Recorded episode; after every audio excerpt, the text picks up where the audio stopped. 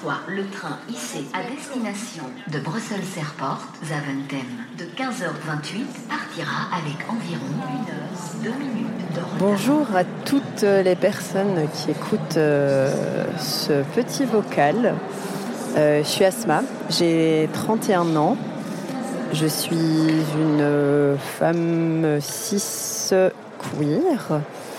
Et voilà, du coup, aujourd'hui, je trouve que le mot queer est un mot, euh, pas un mot fourre-tout, mais un mot euh, qui, qui, permet d'ouvrir un peu le, champ des possibles au niveau euh, du genre, de la sexualité. Je trouve ça super intéressant. Alors, les bruits que vous entendez derrière moi, ce sont les bruits de la gare centrale. Je suis dans le haut des escaliers qui mènent au hall principal. Autour de moi, il y a des gens qui passent. Et j'aime beaucoup la, symbolique des gares.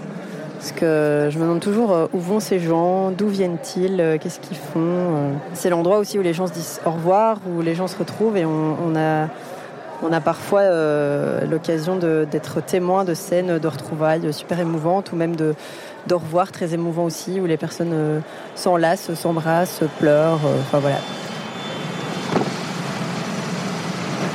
Alors à ma droite, il y a le panneau avec euh, toutes les destinations et les heures des trains, avec comme d'habitude du retard, 25 minutes vers Bruxelles Midi, 50 minutes vers Bruxelles Airport. Donc si vous avez un avion, j'espère que vous ne deviez pas prendre ce train.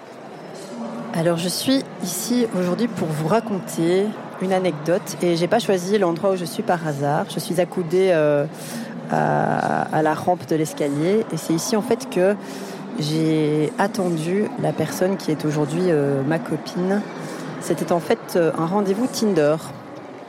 Voilà, c'était un rendez-vous Tinder euh, avec lequel je parlais, enfin à laquelle plutôt, je parlais depuis quelques semaines. Enfin voilà, Tinder c'est pas toujours la panacée comme on dit. Des fois c'est galère, mais des fois ça peut réserver des chouettes surprises.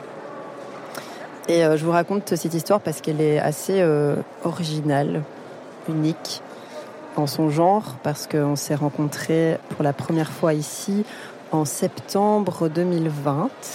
Je l'attendais ici et c'était la période où euh, les, gens portaient encore des masques. Elle venait de Mons et donc euh, ma, mission du jour c'était de lui faire découvrir euh, un peu mon Bruxelles à moi. Je vais pas vous énumérer tout le, date, mais ça s'est très bien passé et à partir de ce moment-là, en fait, on n'a jamais cessé de se voir et de se parler. On a d'abord euh, relationné euh, en tant qu'un mot qu'on a inventé à deux, qui est le mot frouple. Donc c'est un, mot valise entre euh, couple et friends. Donc voilà, c'était un truc qui n'était pas